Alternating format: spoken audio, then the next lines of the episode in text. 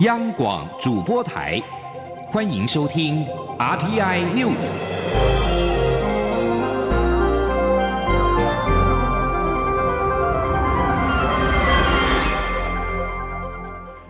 各位好，欢迎收听这节央广主播台提供给您的 RTI News，我是陈子华。中央流行疫情指挥中心在今天宣布，国内新增七例的武汉肺炎病例，而其中有六例是境外移入，一例是本土感染。台湾确诊的人数累计达到三百五十五例。而值得关注的是，这起感染源有待厘清的本土个案。指挥中心表示，这名个案是目前唯一出现味觉、嗅觉尽失的个案，因此会请医师特别留意患者的相关症状。记者肖兆平的报道。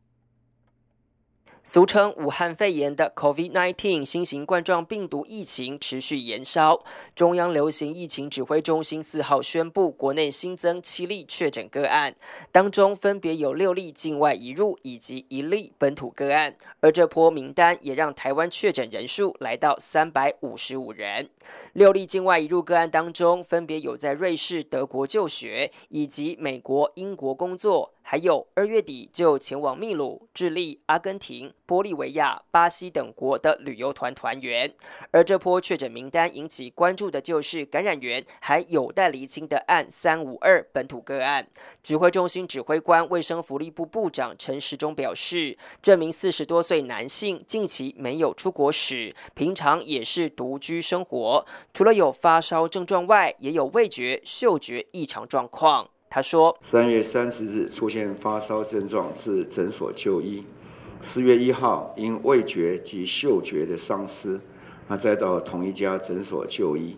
那隔天到医院就医，收治住院，并裁剪通报，那确诊哈。”为了厘清本土个案的感染源，指挥中心发言人庄仁祥表示，目前框列了九名接触者，后续将会调阅相关监视器画面，以厘清可能的感染源。他说：“那还在做进一步的疫调，就是说在目前的确还找不出可能其他的一个呃感染源，那也正在调阅他工作地方的这个呃就是监视器的画面啊。”那还有就是了解说他有没有接触到一些可能的从国外旅游回来的人。由于这名个案的症状很特殊，是目前确诊本土个案当中唯一一位同时有味觉、嗅觉异常状况，且有越来越多确诊者不断出现非典型症状，因此指挥中心除了提醒医师要注意相关症状外，也决议把腹泻纳进通报定义条件。指挥中心表示，国内目前共有三百五十五例确诊，其中分别有三百零四例境外移入，以及五十一例本土病例。确诊个案当中有五人死亡，五十人解除隔离，其余个案持续住院隔离。当中则有十二名重症患者正使用呼吸器治疗。中央广播电台记者肖兆平采访报道。而至于奥地利捷克旅游团十七名的团员已经有六个人确诊，其中一名领队死亡。庄文祥表示，在团员当中有两个人检查之后发现有肺浸润的现象，在今天中午裁剪结果出炉，确认也中标染疫。而相关的病例暗号将会在五号的时候一并说明。另外，有鉴于近期武汉肺炎确诊者有不少是居家检疫或者是居家隔离期满之后就医确诊。中央流行疫情指挥中心也决议，拟对检疫隔离期满者再增加七天的自主健康管理期。而尽管是防疫期间，在清明廉假，国内各大的景点还是看到了大批的旅游人潮。而为此，中央流行疫情指挥中心也在上午十一点的四十分发出了细胞简讯，呼吁国人保持社交距离或者是戴口罩。而指挥官陈时中在下午的记者会上也进一步的表示，由于人数比原本的想象多，因此发出细胞简讯来示警。他也呼吁民众出门放松心情之余，不要放松应保持的社交距离以及戴上口罩的必要性。至于廉假之后的疫情的状况，陈时中也坦言是相当的紧张，切身恐惧。指挥中心会根据疫情的发展，做出适当的应作为。记者王兆坤的报道。疫情指挥中心针对垦丁附近景点发出细胞简讯，另也示警阿里山、花莲东大门夜市等一般景点，欲请民众暂勿前往。在人潮拥挤观光景点，要保持社交距离，戴上口罩。指挥官陈时中表示，如果现在还没去的，就不要去那边人挤人，建议民众避开人多的景点，另找别的地方散心。他说，在这样的一个过，呃，等于是一个廉价哈，大家出去散心。很好，把心情放松来，但是不要放松了我们的社哦社交距离跟戴口罩的必要性。好，毕竟大量的这样的一个移动，它还是会带带来一些的风险。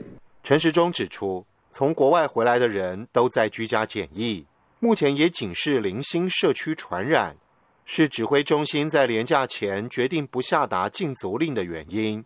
不过，廉价出游人数比我想象的多很多。也不免担忧廉价结束后的疫情发展。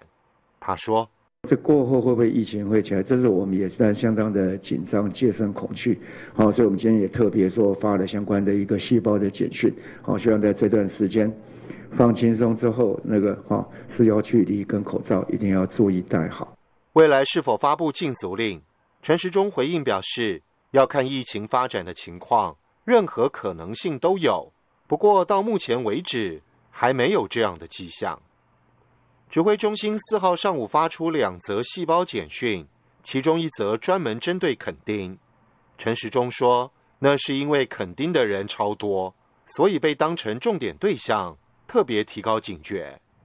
中央广播电台记者王兆坤台北采访报道。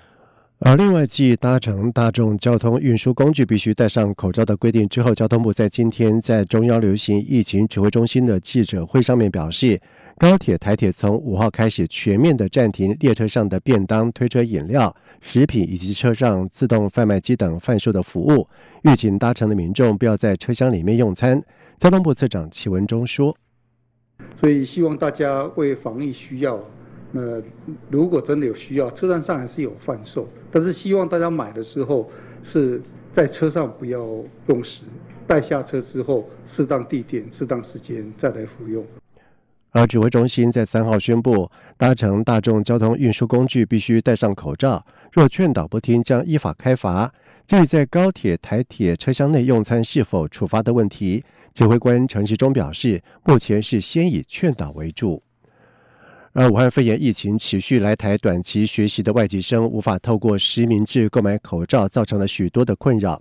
教育部表示，持停留签证或免签入境的两类外国学生大约有六千人，已经在三月先配发了两万片的口罩到各校，提供给学生应急。在近期跟中央流行疫情指挥中心讨论之后，决定将由教育部统计人数，统一向经济部购买。同时，教育部表示，预计每个月定期请各校清查无法购买口罩的外籍生的人数，由学校向学生收取费用。而考量口罩的金额不多，逐校上缴徒增行政的成本，将由教育部先行支应大额防疫经费，作为学校的专款专用的防疫用途。而武汉肺炎疫情是蔓延全球，网络上面一项呼吁世界卫生组织 WHO 秘书长。谭德赛辞职负责的请愿案，已经有超过了七十万名的网友连署，而到今天下午三点的时候，全球的人数已经达到了大约有七十万九千人，而连署的目标是一百万人。连署书表示，社会组织应该保持政治中立，但是却让许多人很失望。唐德赛未经任何的调查，仅相信中国政府提供的死亡人数以及感染的人数。此外，不应该出于任何政治因素将台湾排除在世卫组织之外。而这份请愿书没有约束力，但是却反映出了全球许多人对于唐德赛的不满。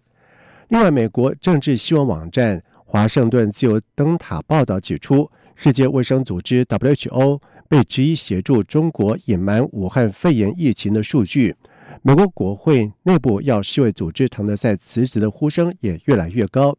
包括了参议员克鲁兹等多位的共和党籍国会议员表示，最近的事态发展证证明唐德赛不够格担任市委秘书一职。